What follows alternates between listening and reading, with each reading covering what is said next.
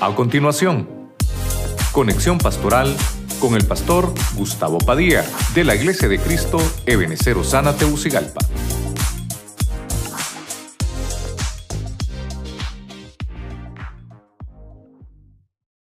Un altar de tierra para mí y sobre él sacrificarás tus holocaustos y tus ofrendas de paz, tus ovejas y tus bueyes, en todo lugar donde yo haga recordar mi nombre. Vendré a ti y te bendeciré. Esa palabra que encontramos en Éxodo es cuando el Señor empieza a dar los lineamientos acerca de cómo deberíamos de presentarnos. No existía, recuerda que no existía la Biblia, no existía ni tan siquiera el Pentateuco porque Moisés lo iba a escribir.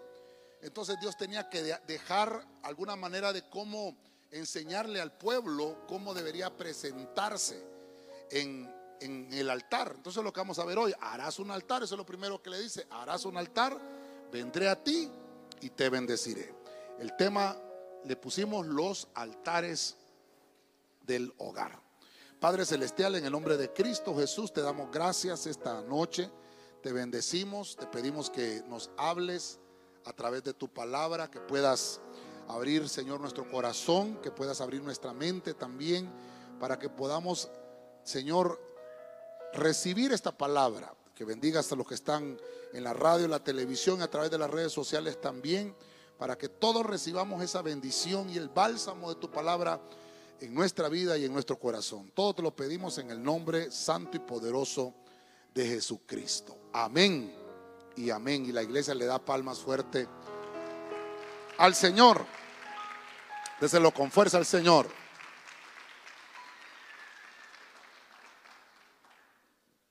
Hay, hay instrucciones específicas de cómo deberían de hacer el altar. Quiero que ponga atención acá porque dice, harás un altar de tierra. Fíjese usted cómo le dice ahí, ¿verdad?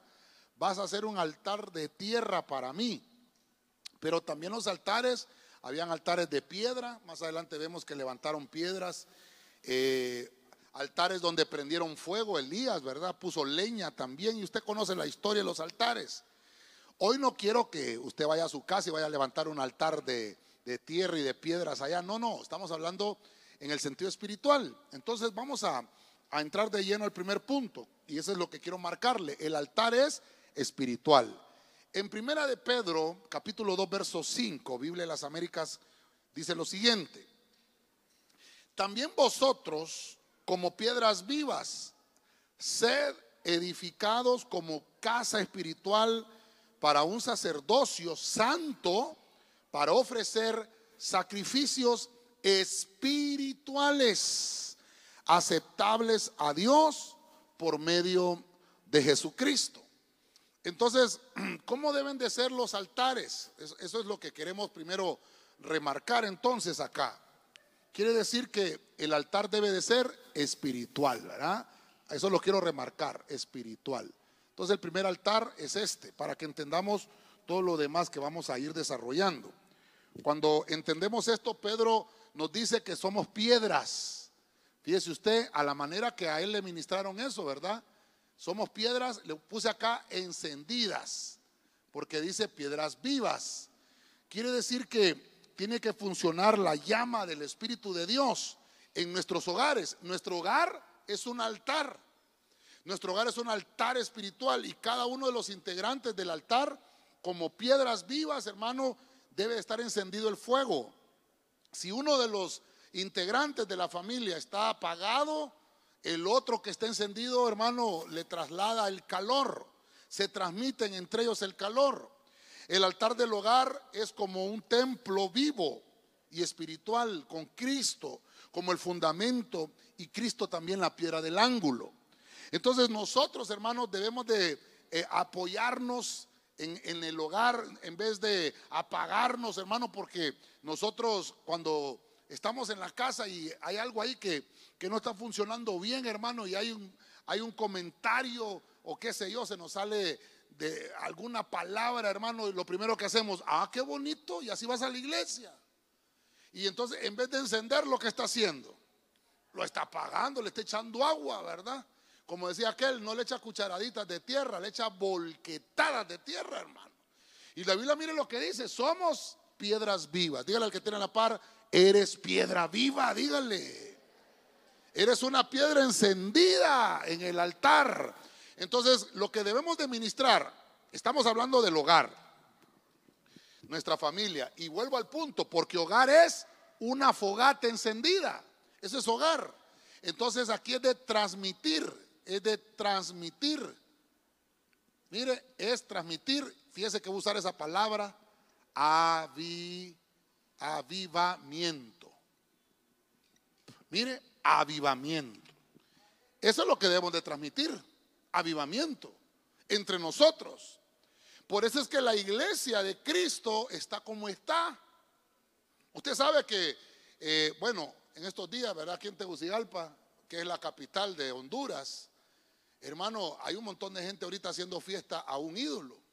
Terrible, ¿verdad? Entonces, yo no sé si usted se acuerda que vez que le dije yo, el número del evangelismo o, del, o de los cristianos, el porcentaje de, de cristianismo en Honduras ha reducido, lastimosamente. Se ha reducido. ¿Por qué? Porque no estamos encendidos. Debemos de transmitirnos ese avivamiento. Porque dice la Biblia que antes de que el Señor venga por su iglesia, habrá un avivamiento en, en la iglesia. ¿Dónde va a comenzar el avivamiento de la iglesia? En los altares encendidos en el hogar. Debemos de transmitirnos fuego. Si usted tiene fuego del Espíritu, le da palmas fuerte al Señor, hermano. Amén. Gloria a Dios. Este está encendido. Y más con este frío. Ay, Dios santo. Primero Samuel 20, 29. Mire, hubiera querido eh, hablar de muchos altares que hay en el Antiguo Testamento, pero quiero dejarle la simbología. El altar del hogar es un altar que es espiritual. No es que vamos a ir a, levantar un ídolo allá. No, no, no, es espiritual. Y ahora quiero ver que el altar del hogar es familiar. Acompáñame a ver esta historia en 1 Samuel 20, 29, Biblia, Biblia latinoamericana. Me dijo, permite, permíteme que vaya, porque tenemos un sacrificio en familia en mi pueblo natal. Y mi hermano me lo pidió. Dame permiso para ausentarme y ver a mis hermanos. Por eso que no ha venido a comer con el rey. Aquí hay, un, hay una gran historia y, tal vez aquí se hubiera predicado solo el tema, ¿verdad? Pero, quiero mostrarle cómo los altares eh, del hogar, porque ya vemos que el hogar es un lugar donde uno se calienta. E, ese altar es familiar, familiar. Eh, no estoy hablando ahorita de altares personales, donde solamente usted está orando, usted tiene devoción, usted ora a Dios. No estoy hablando de eso, estoy hablando del altar del hogar, donde está el papá, la mamá, los hijos. Pero ese altar también es familiar, porque obviamente tiene que integrar a todos los que componen la familia. Y por eso es que aquí, aquí debe de haber una participación, es participar juntos. No es, hermano, fíjese que, que a veces eh, venimos a la iglesia solamente uno, ¿verdad? El otro, eh, tal vez un, uno, un esposo viene a la iglesia y la esposa no viene, no es cristiana, solo el esposo, porque se dan esos casos. O obviamente la mayoría o generalmente el esposo, la esposa es la cristiana y el esposo no, no es cristiano. Incluso puede pasar que hayan jóvenes que vienen a la iglesia y sus padres no vienen. Entonces el tema también es para usted, porque quiere decir que tenemos que levantar un altar, y lo enseña la Biblia, a lo David. David entendió que se encendía el altar en familia. Diga conmigo, en familia. Vamos, dígalo fuerte, en familia. En familia.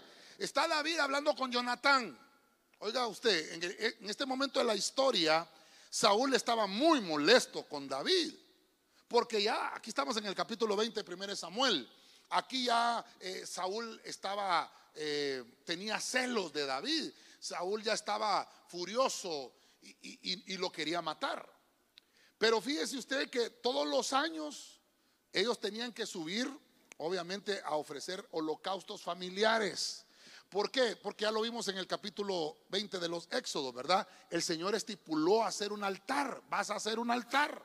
Te vas a acordar del altar porque ahí en el altar yo te voy a bendecir. Dios nos bendice en el altar. Y por eso el tema es altares del hogar. Ese altar también tiene la validez de ser en familia. Entonces David le dice a Jonatán, quiero que, que me des permiso. Mire, mire David cómo era sujeto David a la autoridad y él era el rey que estaba ungido, pero él respetaba todavía la autoridad de Saúl. Obviamente está hablando con Jonatán, que Jonatán es el príncipe.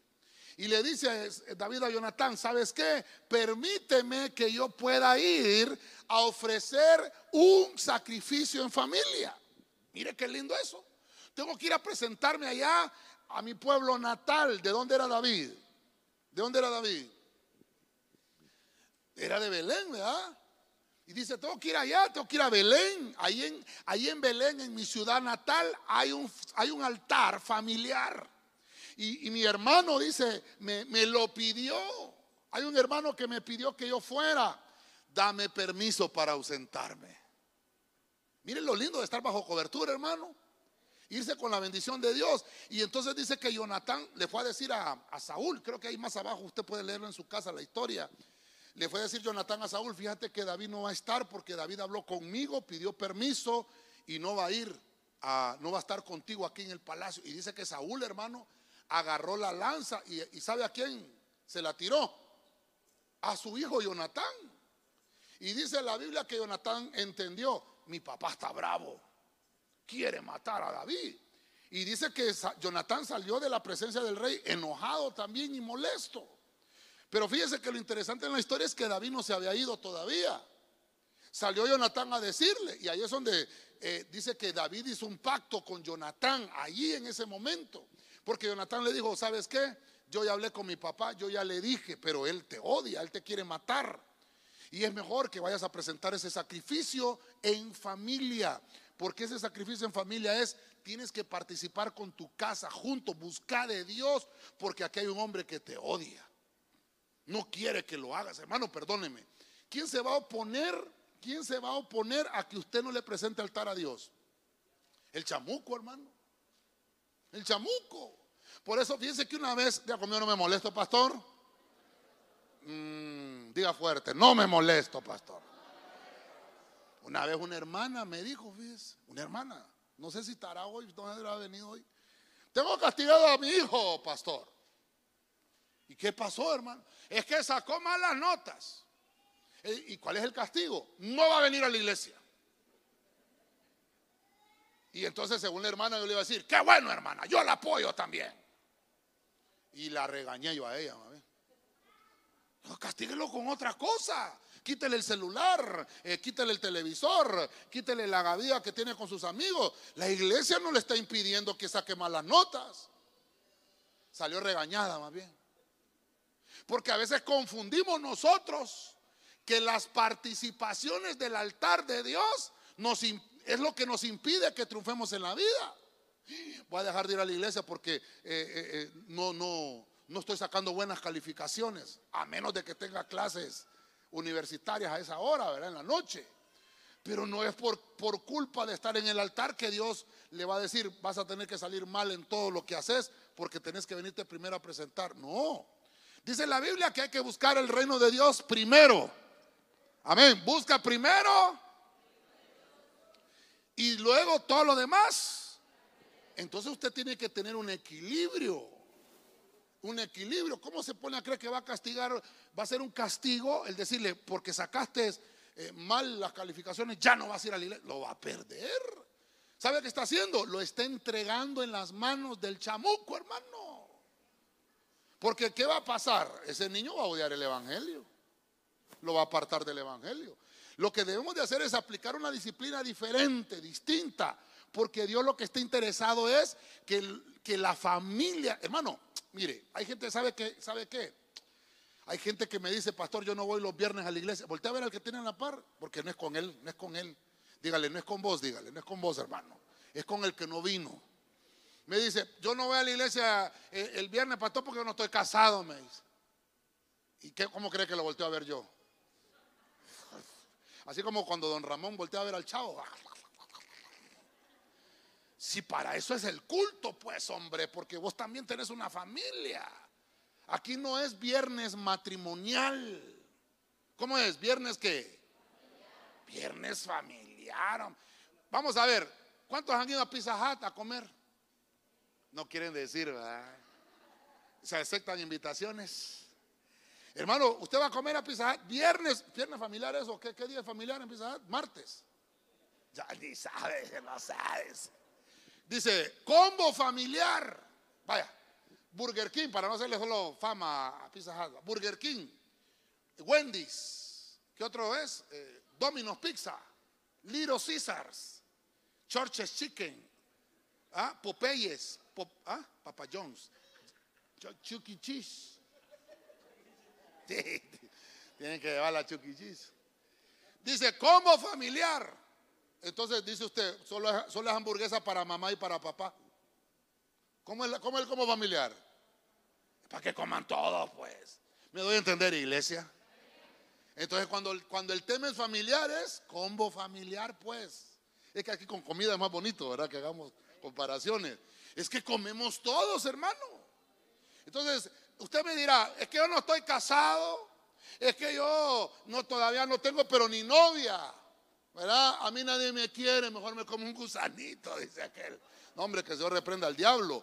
Dios te está llamando para que tú puedas encender el altar familiar. Mire David cómo lo está entendiendo aquí. Un deber sagrado. Ah, estar con el altar del hogar o con el altar de la familia es uno de los deberes sagrados que debemos cumplir. Por eso es que nuestras familias, hermanos, se destruyen. Por eso es que el diablo, que el Señor nos reprenda, se introduce en los matrimonios y se divorcia. Por eso es que se introduce en medio de papá y los hijos y los hijos buscan otro consejo, no en, no en el hogar, sino que fuera de la casa. Porque uno de los deberes sagrados que debemos de cumplir es presentar nuestras familias en el altar del Señor. ¿Para qué? Para que seamos bendecidos por Dios. Entonces, yo no sé por qué me quedé tanto tiempo aquí, que cuando hablamos de hamburguesas y pizzas y todo eso, ¿verdad? Le vamos a poner aquí, deber sagrado. Si usted tiene eh, algo que decir, este año 2023, tengo una meta. ¿Qué meta, qué meta se puso? ¿Qué fue la primera meta que se puso? Yo no soy profeta ni hijo de profeta pero sé que usted puso bajar de peso. bueno, ponga ahí también, meta, deber sagrado, hacerle al altar familiar al Señor. Yo no le puedo poner un ejemplo más eh, constante que David. Fíjense que él, hermano, servía en el reino, pero decía, pero tengo que ir a presentar un altar con mi familia. Mi hermano me está llamando. Hermano, mire usted qué interesante, porque David no era el mayor, si dice la Biblia que David era el que estaba olvidado. Pero querían que David participara allí, hermano. Dios te llama a ti y dice que si tú crees también tu familia va a venir a los pies de Cristo y junto con toda tu familia Dios va a encender ese altar. Déselo con fuerza al Señor, hermano. A su nombre. Vamos a avanzar más rápido, ¿verdad? En el Salmo capítulo 50, verso 23. Nueva Biblia latino-hispana. De los pocos pasajes del Antiguo Testamento que le traigo. Mire lo que dice acá. El que ofrece sacrificio de acción de gracias me honra. Dice Dios. El que ofrece sacrificio de acción de gracias me honra y al que ordena bien su camino, le mostraré la salvación de Dios. Cuando el salmista escribe, habla obviamente, cuando aquí está hablando ofrecer sacrificios, está hablando de encender los altares. no quiero mencionarle eh, nombres de familias, quiero que usted vea los tipos de, altares que deben de haber en el hogar. Entonces, a este altar, ya vimos el altar espiritual, debe ser espiritual. El altar del hogar es un altar familiar. Pero ese altar, ¿qué debe de tener? Primero, es gratitud. Diga conmigo, gratitud. Ojo con esto. No es que usted va a entrar al altar, lo primero es, te pido un carro, te pido una casa, te pido que un trabajo. No, no, mire, el altar es con gratitud. ¿Cómo va, cómo va a encender el altar? Con gratitud. Dice el Señor que aquellos que lo entienden, eh, Dios los bendice. Aquí le pongo glorificar a Dios. En ese altar no es que usted va a encenderle una candelita a la pichinga, al pichingo o al morenito o a la morenita, hermano, no, o al Buda, al gordo. El Buda era gordo, hermano. Era que se equivocó de religión el pastor, Dios santo. Hay gente, hermano, que, que le pone ofrendas a, a los pichingos de yeso, hermano. No, es de ese altar que estamos hablando. Estamos hablando ahora de un altar que Dios dice, el que me ofrece a mí acciones de gracia. Quiere decir que la acción de gracia es, te doy la gloria primeramente a ti, Señor, porque eres tú el que me has dado la vida. Te agradezco, Señor, porque pasó la pandemia y aquí estoy vivo y coleando. Te agradezco, Señor, porque has guardado a toda mi familia de esa enfermedad, de esa pandemia. Y aquí estamos adorándote, dándote la gloria. Te doy la honra, Señor. Te agradezco. Déselo fuerte al Señor. Te agradezco, Señor. Qué lindo. Yo le subrayé esa parte que dice ahí, me honra, dice el que con acciones de gracias me honra. Mire qué lindo eso. Y al que ordena su camino. Entonces, quiere decir que cuando yo entiendo esto, yo le presento un altar con mi familia, con mi hogar al Señor. Y lo primero que le digo, Señor, gracias. Porque nos has permitido estar aquí. Bueno, hay una fiesta que se llama eh, fiesta de acción de gracias, ¿verdad? Y matan un pavo. ¿Y qué culpa tiene el pavo? ¿Verdad? Uno dijo, mejor que maten a la suegra, dijo uno, fíjese hermano, ese que el Señor lo reprenda. Pero hermano, la acción de gracia no, no, es que usted tiene que matar a algo, no, usted tiene que sacrificarse, usted, no algo. Obviamente, hermano, hay que matar un pollo, hay que matar un chancho, qué sé yo, Pero, pero no es de eso que se trata, se trata de que me sacrifique espiritualmente yo o mi familia. Por eso, hermano, venir a la iglesia es un sacrificio, ¿sí o no? ¿Ah? ¿Cómo estaba el tráfico ahorita que vino? ¿Ah? Terrible, ¿verdad? Y no hay pisto en Honduras y mire cuántos carros hay, ¿verdad, hermano? Y nos pasamos quejando. Y el, combustible es caro también, ¿verdad, hermano? Pero mire lo terrible. Cuando nosotros entendemos que es, que es lo que, que es lo que debemos de hacer, primero darle gracias a Dios. No, no debemos de llevar queja. Al altar no se lleva la queja. Al altar no se lleva queja porque entonces se apaga. Al altar lo que se lleva es acción de gracias. Y el altar se enciende. Al altar lo que yo llevo es a mi familia y el altar se enciende porque somos piedras vivas. Y con eso, hermano, el altar está encendido. Y entonces dice Dios que empieza a oler aquel, hermano, eh, aquel perfume agradable que eso es lo que le agrada al Señor los sacrificios que nosotros presentamos de manera espiritual. Nos encendemos de manera espiritual y ese eh, olor sube a la presencia de Dios. Y dice ahí, eso me honra, dice Dios. Toda la honra es para el Señor. Toda la gloria es para el Señor. El fin principal del hombre, el, fin principal de la humanidad es glorificar a Dios. Amén. Mire, aceptemos ser agradecidos, hermano. Dígale al que tiene la par, aceptemos ser agradecidos. Es que nosotros, hermano, no nos gusta ser agradecidos, fíjese. Por eso le pongo yo, aceptemos ser agradecidos por esa misericordia que Dios tuvo para con nosotros. Porque fíjese, hermano, que nosotros decimos, ¿qué? ¿Qué fue Dios que me ayudó? No, hombre, si yo no voy a trabajar, no me gano el salario de cada día. ¿Y quién le hace salir el sol? todas las mañanas? ¿Quién hace salir el sol? Dios, hermano. Vaya, ¿quién hace que llueva? ¿Y si no llueve? Ah, hermano. ¿Quién hace que usted tenga salud en la mañana que se levanta? ¿Quién hace que usted se despierte? ¿Quién hace que usted se duerma? Ah, si así dice el Salmo, ¿verdad? En paz me acostaré. Y así dormiré porque solo tú me haces vivir confiado. Hermano, hay gente que no duerme, bien, hermano. ¿Sabe usted? Pero porque tiene problemas, porque tiene deudas, o porque al día siguiente tiene un examen. no duerme, hermano. Pero hermano, si usted estudió, usted se acuesta tranquilo. Y se levanta tranquilo. Yo me levantaba cuando tenía examen, hermano, a las 5 de la mañana y me echaba que agua helada encima, hermano. Se me, se me despertaban todas las ideas, hermano. Una vez fuimos a unos bautismos, hermano, me recuerdo bien, a Santa Rosa de Copán. Uf, allá por, estábamos recién casados, hace 27 años con la pastora fuimos. Ay, hermano, fuimos a una, empezaba una iglesia allá y fuimos, hermano. Y hermano, hay unos bautismos. Tenemos que ir a bautizar a los hermanos. Y allá, hermano, allá, yo no sé si en Santa Rosa todo el año es así, va, es helado. Ah, allá, no hay verano.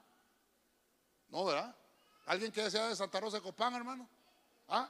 Allá, ¿cómo es la cosa? ¿Va que no? Aunque sea verano, este lado. ¿Ah? Y nos levantamos en la mañana, hermano, a los bautismos, ¿verdad? Qué lindo, hermano. He decidido seguir a Cristo. Y me levanto yo en la mañana, hermano. uno de los hermanos dice, ahí está el agua. En ese lugar no había, no había, no había ducha. Era un barril lleno de agua, hermano. Y yo no, no sabía, hermano. Yo estaba heladito, pero como en la mañana no se levanta, tal vez el agua. hermano, cuando agarre el agua, Padre de la gloria. Te reprendo, le el nombre de Jesús, hermano mire, nos bañamos así como gatos. ¿Usted sabe cómo se baña el gato, hermano? Ah, solo. Ya se bañó, me dijo el hermano. Estamos bañados completamente. Hermano, qué frío. ¿Sabe qué fue lo terrible?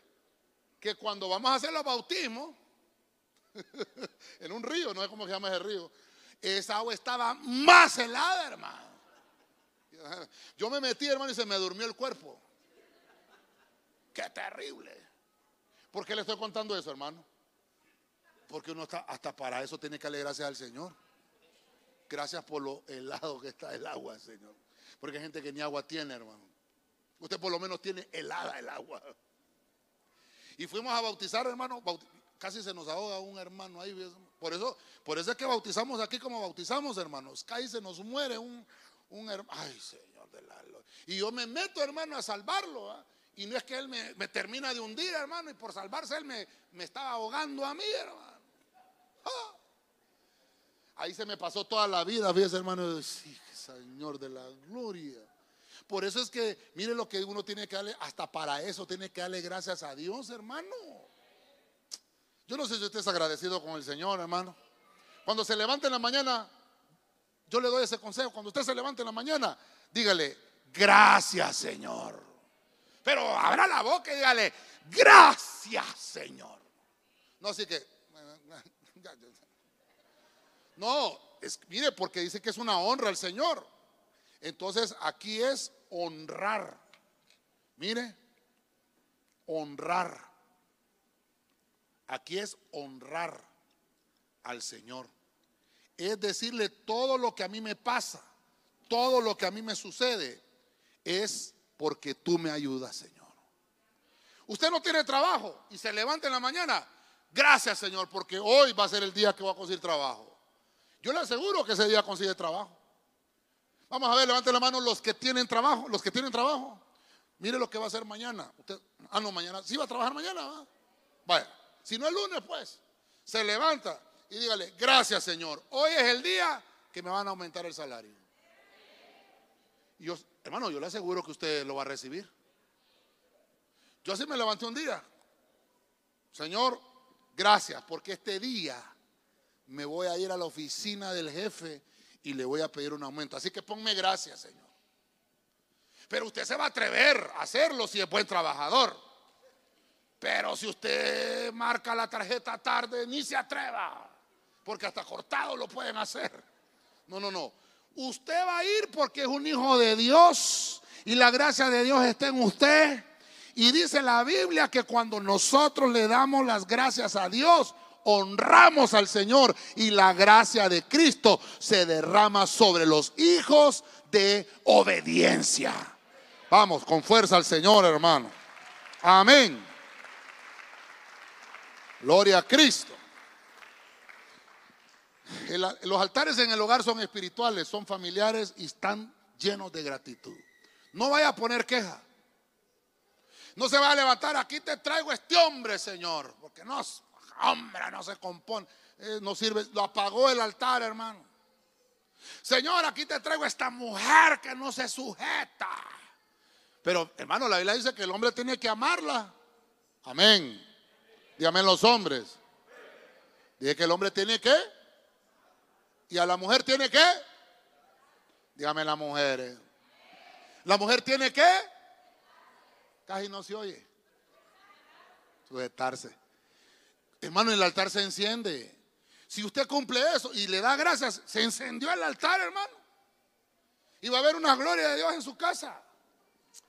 Entonces, mire, ¿qué más pasa en los altares del hogar? Romanos 12.1. Voy a leer la palabra de Dios para todos. Por eso, hermanos, díganme los hermanos. Por eso, hermanos, les ruego que entreguen toda su vida como sacrificio vivo a Dios, quien nos ha mostrado compasión. Esa ofrenda que es su vida debe estar dedicada solamente a Dios para poder agradarle. Esta clase de adoración es la que realmente tiene sentido. ¿Se da cuenta? Voy, a poner ahora este altar. Mire, usted, este es un altar de ofrendas. Pero estas son ofrendas. No se, no se agarre la, cartera, no se agarre la cartera, que no vamos a, vamos a recaudar más dinero. Estamos hablando de ofrendas vivas. A esto le vamos a poner ofrendas. ¿Cuál, ¿Quién es la ofrenda? ¿Quién es la ofrenda? Mi vida. Mi vida es una ofrenda. Fíjese que aquí le puse una vida de servicio. ¿Cómo debo de encender ese altar? Sirviéndole al Señor. Por eso es que Pablo le dice a los romanos, miren, hombre, les ruego, preséntense en el altar, pero ustedes preséntense. Preséntense ustedes. La acción de gracias es, ustedes deben de presentarse en un altar como ofrenda. Yo soy la ofrenda. Yo soy la ofrenda. Qué, qué, hermoso eso, hermano, porque aquí no se trata de hacer dinero. A la iglesia cristiana, hermano, los católicos nos dan duro, porque dicen que los pastores se roban el diezmo. Ya se lo dije la vez pasada, ¿verdad? Solo eso dicen. ¿Y nosotros qué les decimos a los católicos? ¿Ah? Fíjense que había, había yo me recuerdo, hermano, eh, allá, allá por Marte, hay una iglesia que la gente le iba a dejar las ofrendas a, un morenito que tenían ahí en una estatua. Y, y él, perdóneme, pero se robaban el dinero de ahí, hermano. Entonces ladrones hay en todos lados, hermano. Ladrones hay en todos lados. ¿Y sabe qué es lo terrible? Que cuando uno ofrenda, se le da al Señor. Tenés un lempira ahí. Porque de a 500 no te pido, porque ¿O sí? Cuando uno le da una ofrenda a Dios, no importa lo que sea, una empira, una empira.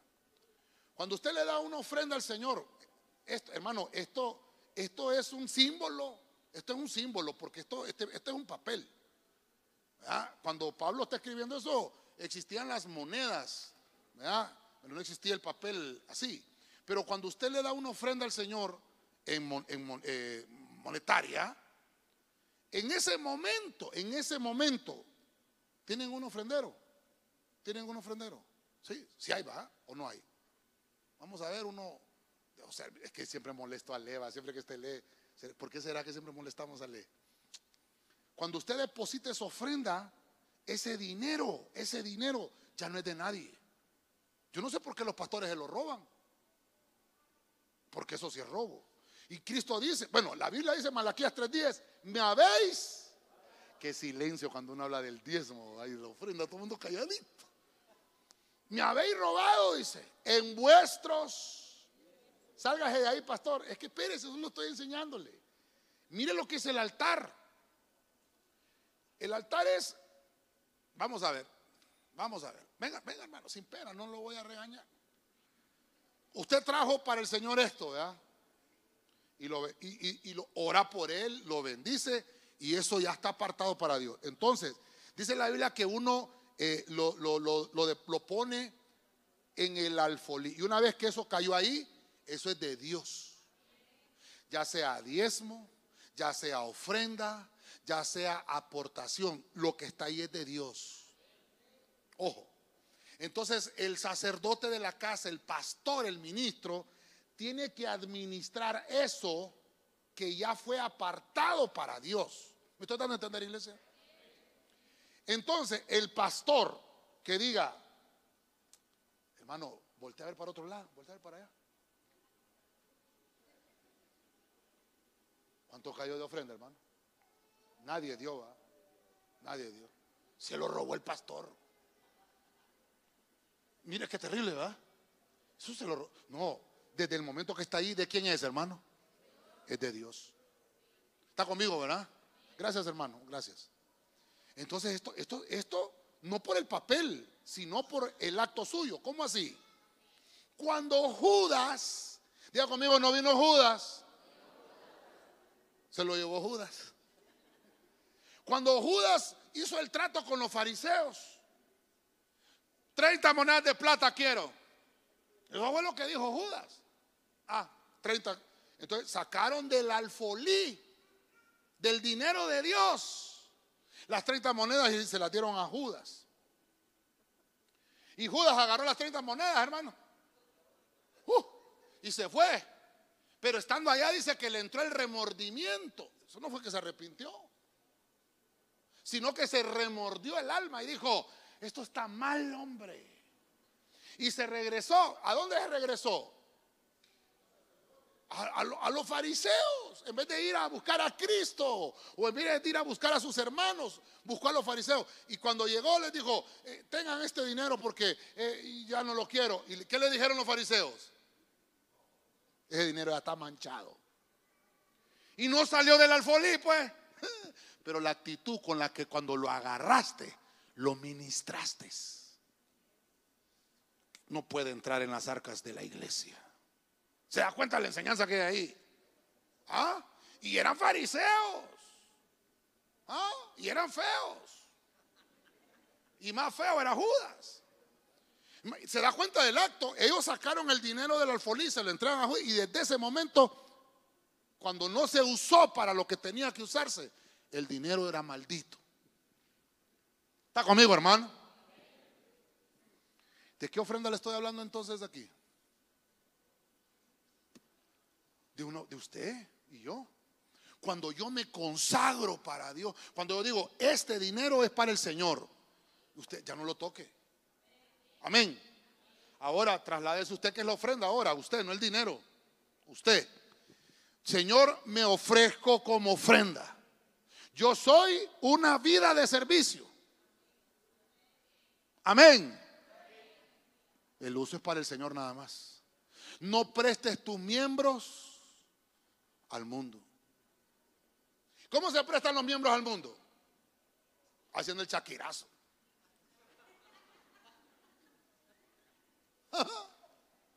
¿Cómo se prestan los miembros al mundo?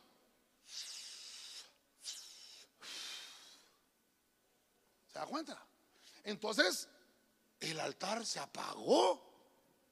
¿Está conmigo, hermano? Se apagó.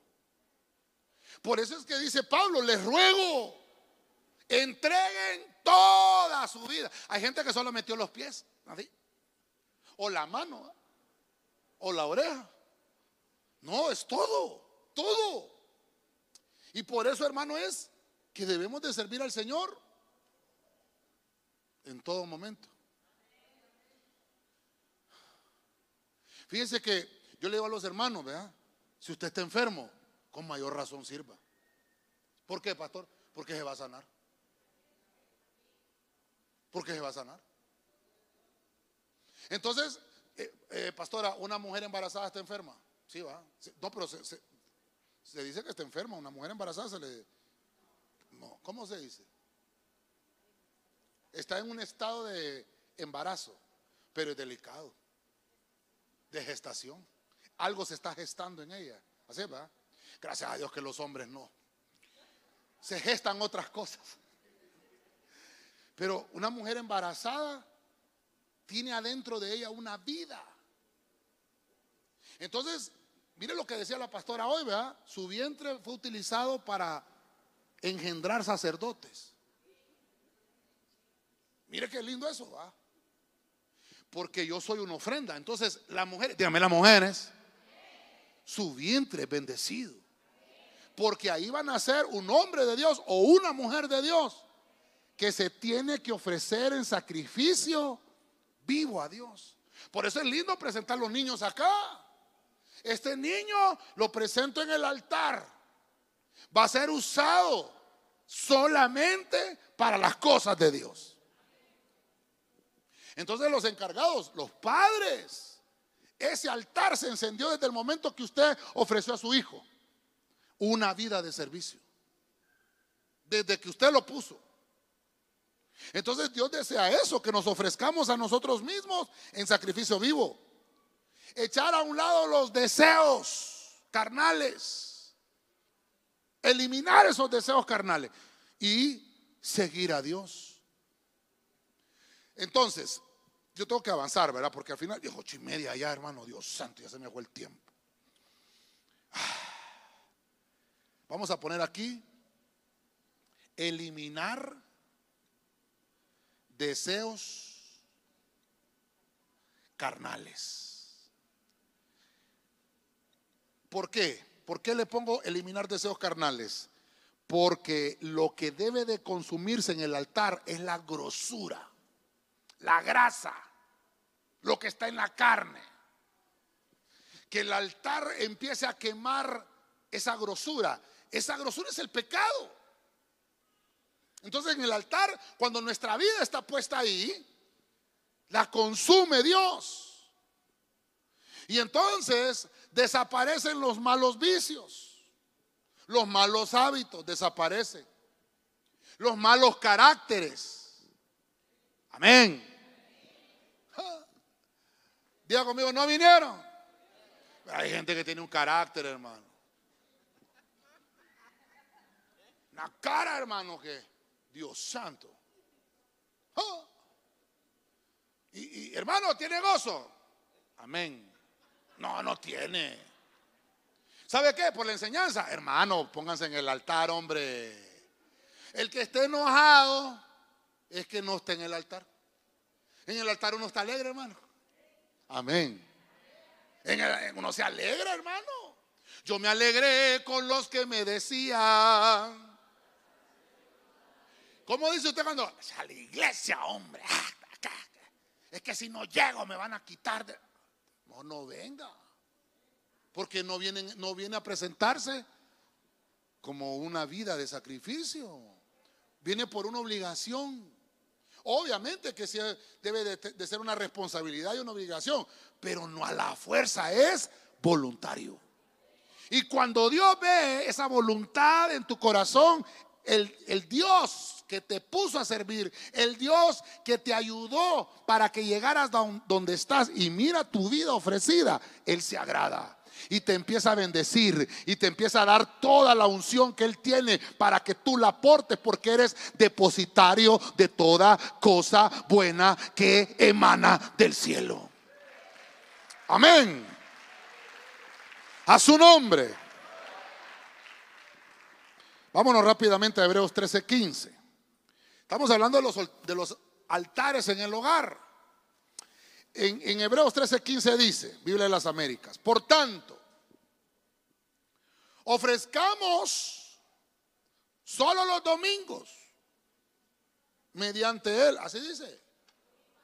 Ah, todos los días. Continuamente. Ofrezcamos continuamente mediante Él sacrificio de alabanza a Dios. Es decir, el fruto de labios que confiesan su nombre. Verso 16. Y no os olvidéis de hacer el bien y de la ayuda mutua, porque de tales sacrificios se agrada. Ah, entonces ahí encuentro otro sacrificio. Encuentro otro altar que no puede faltar en la familia. Búsqueme ese versículo, los hermanos, que dice, y de la boca de los que maman, dice el Señor. ¿Quiénes son los que maman? Los que están de pecho. Busquémoslo, busquémoslo, un discipulador que me lo busque ahí. Entonces, este, este, este altar es un altar de alabanza. Vamos a ver cómo dice. Este es un altar de alabanza. Este es un altar donde lo que tiene que haber en nuestros labios es un fruto. Por eso es, es un fruto. Fruto. Mire que no dice frutos.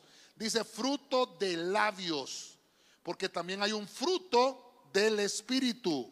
Este es otro fruto. Vamos a ver qué pasaje es. Amén. Mateo 21, 16 Vamos, dice. ¿Qué dice? Y le dijeron, ¿oyes lo que estos dicen? Jesús le dijo, sí. ¿Nunca leíste de la boca de los niños y de los que maman perfeccionaste la alabanza? Oiga bien eso. Ahí están cuando dicen Osana, ¿va? Cuando está entrando Jesús. Fíjese que ahí dice, ahí dice fruto de labios que confiesan su nombre. Y no se olviden. Quiere decir que hay gente que canta, canta alabanzas, pero se olvida de hacer el bien. Qué lindo canta, puro gorrioncillo, ¿verdad? lindo, puro, puro, puro, pura rastra embajada, hermano. hermano pero se olvida hacer el bien. Entonces, ese, dice la Biblia, 1 Corintios 13, que el que no tiene amor es como un címbalo que retiñe. No lo oye el cielo. Aunque diga, Fígaro, nada, no se oye. No se oye, porque se olvidó de hacer el bien. Y mire qué más, de la ayuda mutua. Dígame los hermanos del buen samaritano. ¿Vinieron los hermanos del buen samaritano? ¿O solo los domingos vienen? Los bendecimos a los hermanos. Domingo a domingo no se olvidan de la ayuda mutua. ¿Sabe usted que ese es, es un sacrificio de alabanza? Ay, pastor, pero ellos no pasan cantando ahí. Sí, pero es que él no está hablando de, cantar. Está hablando de alabar a través de la ayuda mutua. A veces, dígame de alabanza. A veces, a veces recibe mal alabanza el Señor de los del buen samaritano. Nadie dijo amén, va. Porque alabanza no, es no solamente cantar, es parte de. Pero hay una alabanza que se llama hacer el bien. Y hay una alabanza que se llama ayuda mutua. Que ahí no hay que estar entonado. ¿Cómo es que dice uno? Eh, me voy a tomar esto para entonar el estómago, dice uno. ¿Ah? Así dicen, va. Qué terrible, va. Qué terrible. Pero a veces pensamos que Dios, hermano, solo al que está ahí enfrente cantando le recibe la alabanza. No, si cuando usted le ayuda al, pobre, al necesitado, también está ofreciendo un sacrificio de alabanza. Ahora, este, esta alabanza de, cantada se le llama fruto de labios. ¿Cómo será entonces esta otra? Porque aquí es, otra alabanza. Esta es una alabanza de acciones una alabanza en acción, un sacrificio en acción. Mire que una vez, de esos, de esos niños que piden en los semáforos, hermano, le ponen una cara a una. Eh, y uno va, se mueve el alma. El alma, el alma es terrible, hermano. Y entonces yo me saqué, hermano, y le di, ¿verdad? Y dije, pobrecito el niño. Un niño, hermano, un niño, chiquito, 8, 10 años. Y, en lo que estoy esperando ahí en el semáforo, hermano, se fue él y sacó un cigarro, hermano. Y digo yo, y este qué bárbaro. Entonces la próxima vez que volvió a pasar, Judith, vas a pecar, hombre, le digo yo. No, que, que, que malo, ¿verdad? Y me conocía. Y no es que es pastor, me dijo. Sí, pero no soy papo, le digo. Sí, hermano. Y fíjense que ah, me metí a comerme una hamburguesa. Ahí, cuando estaba ahí, ese y, y se me fue a poner en el vidrio así. Y yo lo quedaba viendo y le hacía. Ay, pastor, qué malo. No, si el malo era el cipote, hermano.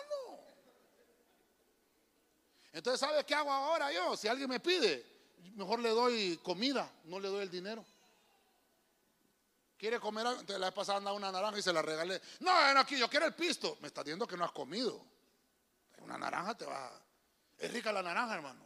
Es rica, ve. ¿Ah? Mango verde. Yo, ande, ande en el carro, frutas, hermano. Coyole, ¿ha probado coyole en miel?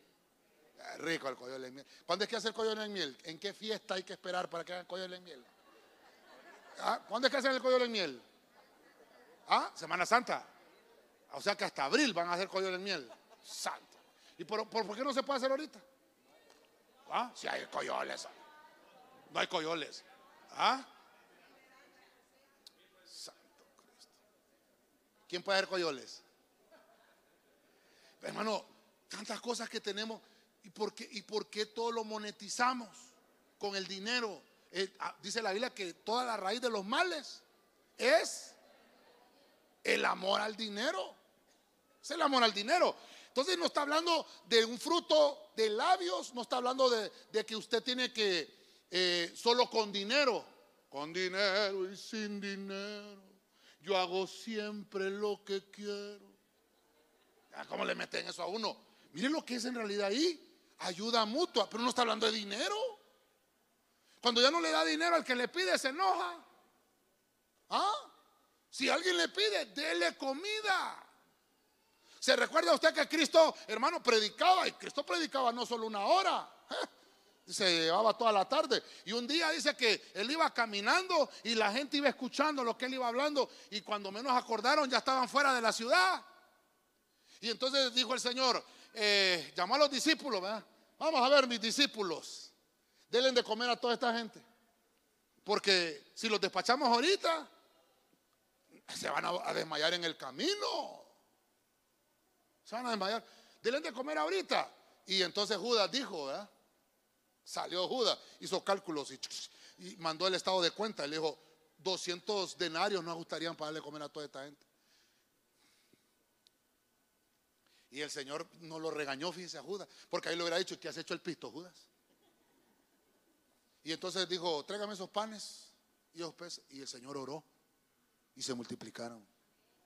Entonces no se trata de dinero, se trata de ofrecer al Señor.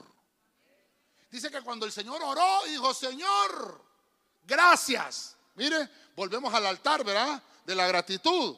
Gracias, Señor por los alimentos que nos das. ¿Y sabe qué pasó? Dice que empezó a darlo el Señor la canasta, se lo dio a todos los niños.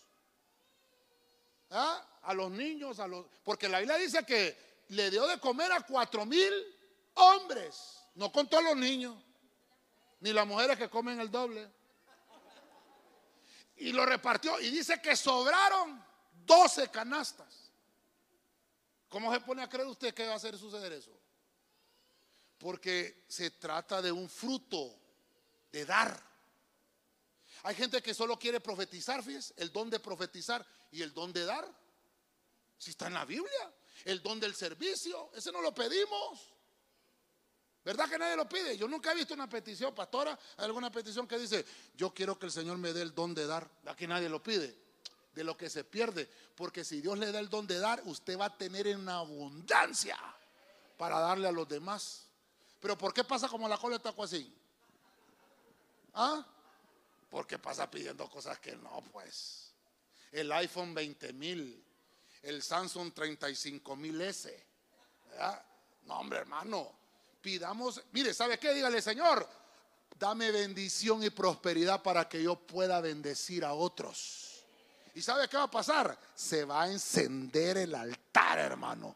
Y no va a faltar. Y entre más usted le dé al necesitado, más se va a abrir el caudal de la fuente de riqueza del cielo para su familia. Y Dios le va a proveer a usted, le va a proveer a su familia y le va a proveer a los que usted le da, a los que usted le ayuda.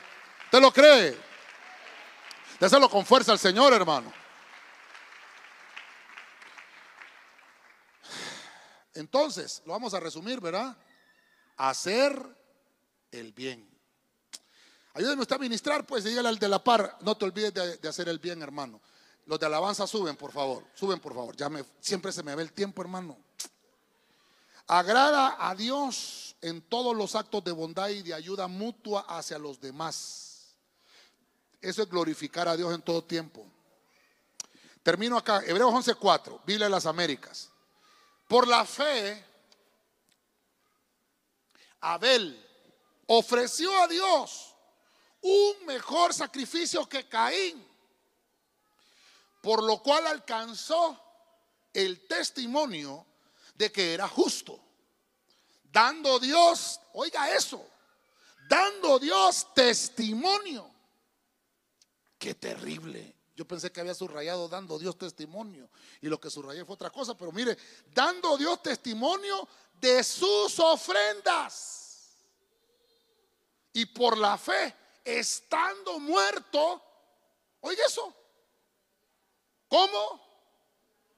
Entonces, ¿hablan los muertos, pastor? Ay, Señor de la gloria. No, no, pero los muertos que murieron sin Cristo, hermano, terrible. Está hablando de uno de fe. Entonces este altar yo le puse un altar de testimonio. Ay, Dios de la gloria, testimonio. Es nuestro caminar. Gracias, hermano. Ay, disculpe. Este es un altar de testimonio. Y acá, ¿qué es? Yo, yo lo resumí en dos palabras. ¿Qué es testimonio? Es demostrar actitud. Actitud actitud. Actitud. Es demostrar con actos lo que tú, lo que tú, a lo que tú alabas, a lo que tú adoras. Es demostrarlo. Cantamos a tus pies, arde mi corazón. Estoy finalizando. La actitud con la cual yo me presento en el altar es muy importante. ¿Viene chupando los dientes usted al altar? Porque esa actitud es muy importante. Cuando yo me presento en el altar con una actitud de agradecimiento, con una actitud de alabanza, con una actitud familiar, entonces yo demuestro el calibre espiritual que tengo. ¿Sí se entiende el calibre? El calibre espiritual. Entonces ahí se ve tu medida. Ahí se ve tu medida. Si es, yo no sé, eh, eh, eh, cuando se regala oro, quilates, ¿cuál es el mayor calibraje? 24 quilates, 18 quilates, es, menor, ¿verdad? 4 quilates, va bajando, ¿verdad? Cuando dice 24 quilates es que el oro es más puro, ¿verdad? Así es, ¿verdad? Algún joyero aquí. Mire qué terrible. me llamó la atención que dice que la ofrenda que presentó Abel en el altar alcanzó, dice, alcanzó el testimonio, le ayudó a tener un calibre mayor que el de su hermano Caín. ¿Está conmigo, hermano? Y dice la Biblia, Dios testificó que era justo. Dios dice, por la ofrenda de, de Abel, Dios mismo en el cielo. Hermano, cuando tú te presentas en el altar, Dios dice, este merece justicia. Dios mismo dice, este merece misericordia. Por eso es que es importante el altar del hogar. Mire, yo estoy finalizando. primera de Samuel 1:21. Palabra de Dios para todos. Ese año el Cana fue asilo con su familia asiló, tiene acento en la obra, fue asiló con su familia. ¿Para qué?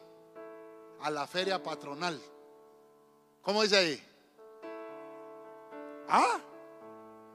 A ofrecer sacrificio. Y mire lo que dice. Y cumplir las promesas que le había hecho a Dios. Con este termino.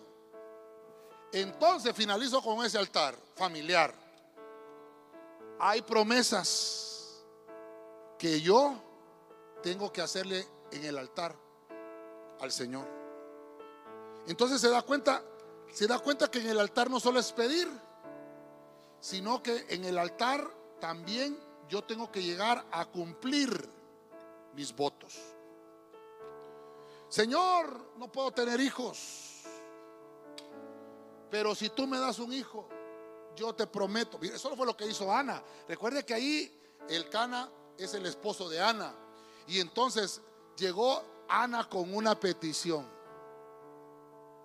Y le dijo, Señor, si tú me cumples, yo te prometo. El hombre hace promesas, hace votos con Dios. Dios hace pactos con los hombres. Yo me encargo de hacer un voto con Dios, le prometo a Dios, le puedo prometer, pero dice la Biblia que no hay que prometer para no cumplir, hay que prometer para cumplir. Pero Dios se encarga de hacer pactos con nosotros. Voy a finalizar con esto, porque el tiempo ya me avanzó, hermano. Tenemos 15 minutitos para ministrar. Entonces, Dios hace pacto. Cuando empezamos a ver eh, esa palabra pacto, hay que ver cuántos hombres de Dios, cuántas familias, eh, familias de pacto. La primera familia que vemos de pacto, ah, la, de Noé. Cuando, cuando Noé apartó su familia y se lo metió en el arca, presentó un sacrificio. Y dice que Dios hizo un pacto, le puso el, arco, el arco iris. Y así podemos ver un montón de familias, pero estamos hablando de los altares que se ofrecen. Antes del, del sacrificio, antes de que tú vayas a presentar algo en sacrificio, lo que el Señor demanda es obediencia. Sin ese ingrediente, el altar no enciende. Finalizo. Para hacer un resumen de los altares del hogar. No traté de poner familia, sino que traté de poner los tipos de altares que hay en el hogar. Obviamente, lo primero que vemos es que el altar debe ser espiritual. es un altar espiritual. Cuando hablamos del altar espiritual es que dice Pedro, nosotros somos las piedras del altar, son piedras encendidas, que lo que debemos de hacer ahí es transmitirnos entre nosotros avivamiento. En el punto 2 vimos que el altar del hogar es un altar familiar. David, hermano, le interesó mucho ir a presentar sacrificio con su familia. Eso nos habla de que en el altar hay que participar juntos. Eso debe de ser un deber sagrado de los cristianos, tener el altar encendido. En el punto 3 vemos la gratitud.